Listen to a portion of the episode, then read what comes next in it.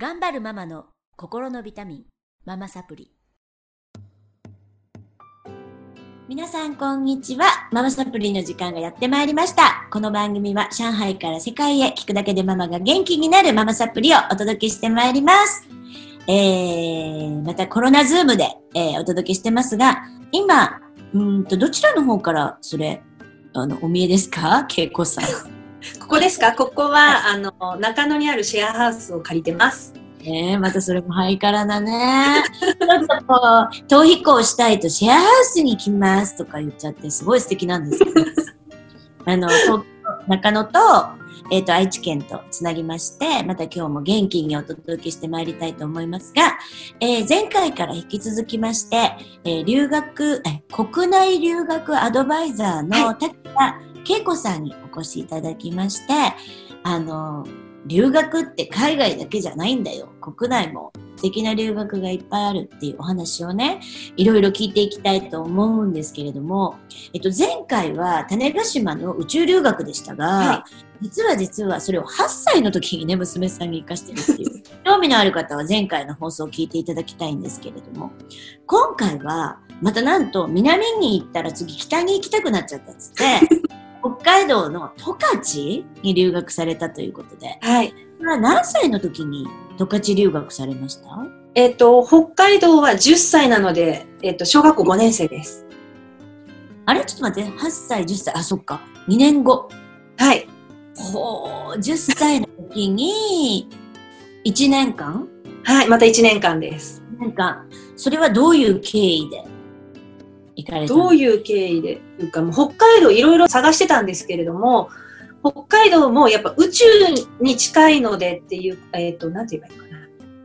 種子島って JAXA なので、国の機関なんですよ。まあ、はい。まあ言うて。で、はい北海道って実は民間の宇宙開発がすごく盛んで、上松電機さんだったりとか、で、あの、大気町があるので、大気町があるところって十勝地方なんですね。そうですよね。で、じゃあママ私は十勝に行きたいって言われてあ探して、あの、鹿追町っていう素敵なところを見つけて行ってきました。素晴らしい。またこれまた素晴らしい思い出ができたと思うんですけれども、はい。それはどんな感じでしたか？そこはすごく素敵なところで道の駅があるんですけど、道の駅に、あの、ライディングパークが併設されてまして、学校が終わると馬に乗れちゃうんです。もうなんて素敵なの いいね。もう本当にそうするとどうなったかというと、宇宙が好きで行ったはずなのに、馬の方にこうだんだんこう偏っていって、おんまさん大好きになって、ママ馬乗りになりたいみたいになり、え、カーボーイですか？って言ったら、カーボーイは食べていけないから、競馬の騎手、ジョッキーかっこいいみたい。藤田七子ちゃんみたいになりたいって言って、ジョッキーを目指しました。うちの三男が実はね、ジョッキーになりたいって2分の1成人式で書いて、おー、素敵。親子で探してたんだけど、うんうんうん。入るの難しそうだよっていう話になって断念しました。結構ね、難関の中学校より難しかった。あ、もう、すごい大変です。はい。そう、なんか体重もそうだし、運動神経もそうだし、ね、すごいチェックされる項目いっぱいあって、健康状態もね、すごいね。まあで、も、北海道はやっぱ南の種子島と違って、種子島離島の留学だったんですけど、北海道はやっぱ十勝はすごい広くて、北海道。もう、本当に大自然の中で、超楽しそうに過ごしてました。すごい。それはどんな感じの小学校に入ったんですか？あ、はい。えっと、北海道もすごい、うんまあまあまあまあ、に全校生徒20人ちょっとのクラスで、えっと、5、6年生の時行ったので、複式学級で、こう、は、背中合わせに授業を受けてて、こっち側で5年生の授業、こっち後ろで6年生の授業みたいな。えー、で、5年生が6人6年生が3人。クラスで、10人いらないクラス。こうはい、5で、修学旅行も2学年一緒に行くので、5年生の時に修学旅行行けちゃったんですよ。うちはラッキーなことに。そうなんだ。で、えっ、と、はい。もうイベントが盛りだくさんなところで、まだ4月5月って雪があって、校庭開きっていうのが ゴールデンウィーク明けにありまして、そう、それが終わると校庭で遊べる。うん それもいいね。情緒があって。で、はい。で、5月の末にやっぱ運動会があって、またそれも保護者が参加できる運動会で、はい。えっ、と、その、そこの運動会は、留学生の保護者は、留学生の顔をプリントした T シャツを着て誰々のママって分かるようにしなきゃいけないんです。だから娘、えっ、と、JAXA 行った時のこう、洋服を貼り付けて、鈴見母って書いて、後ろにもプリントして、誰から見ても分かるような形で、運動会に参加しました。燃えそうですね、そこ。めっちゃ燃えるんですよ。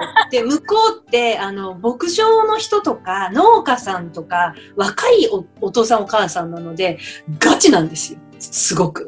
へでも、もう楽しくて楽しくて、6種類ぐらい出たんですけど、ヘロヘロでした。いやー、楽しいいいい経験。じゃあやっぱり運動会が一番なんか思い出に残った。運動会も楽しかったんですけど、が学習発表会も見に行けたし、あと2月のスピードスケート大会も企画に行って、あの、全然、こっちだとフィギュアスケートなんですけど、あっちスピードスケートなんで、こう、長いんですよ。うわー、すごいね。しかも、外なんですよ。校庭凍らせて、スケートリンクつくので、あの、捕まるところなくて、あの、生まれた小鹿のようにこう、まず立つのが精一杯。それがスピードスケート滑って一周滑れるようになるみたいな形で、めっちゃ寒いんだけど、もじもじくんみたいな洋服を着なきゃいけなくて。そうだよね。だって顔がね、痛くなっちゃうもんね。そう。あの、マイナス20度の中、応援に来た。うん聞いてるだけで楽しいね。なんか、お子さんの留学なんだけど、お父さんお母さんもいろんな初体験できちゃいますね。もう楽しいです。やっぱ、えっと、保護者同士の交流もできるので、へえ。すごい面白かったです。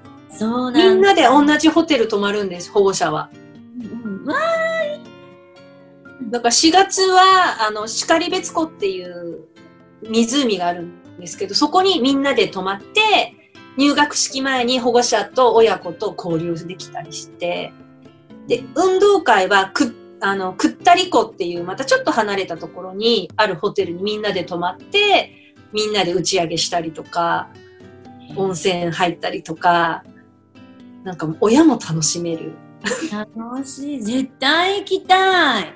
めっちゃもう本当ラッキーでした。アドバイスすべきですよ。いやもうね本当みんなに行ってほしいです。いや別にここじゃなくてもいいんですけど、なんかお子さんが好きなところ、なんかかウミガメが好きな子はウミガメ留学すればいいし、あるの。あるんですよ。カメコ留学が屋久島にあったりとか。じゃあでも、地方もやっぱりインバウンドでなんかそういうのいっぱい呼び込んでるのかもしれませんよね、今ね。あ年間500人ぐらいは、あの、山村留学行ってるので、すごい知らなかった。面白い。あうーん、あんまり知られてないみたい。でも私の周りみんな行ってるので、うん、なんか当たり前になってます。すごい。もう海外より私いいと思います。むしろちっちゃい時は。そうですね。うちの娘に、あの、グローバルになってほしくって、ちっちゃい時から海外こうバンバン見せてたんですよ。で、いろんな大使館の方と交流してたんですけど、海外の人って、日本ってどんな国って必ず聞くんですよね。そうですよね。んそうすると娘がなんか、ママ私日本知らないからって言って、南の島国を体験したら、南だけじゃまだ語れないって言って、北に行って、北のところをか体験したので、南と東京と北を体験したから、これで安心して海外に行けるって言ってました。すごい。英語はツールなので、中身のない英語を喋るよりは、日本の文化を知らないと、うわっつらだって言ってました。なんて素敵な娘さんなの。親よりしっかりしてます。ねえ。いや、でも素敵な本当、あの、お話で素敵な体験だと思いました。で、まだまだね、えまた次回、そのお話も、あの、聞いていきたいと思いますので、お楽しみになさってください。今日はこの辺で終わりにしたいと思います。ありがとうございました。ありがとうございました。いかがでしたか？ママが笑顔になっていただけたなら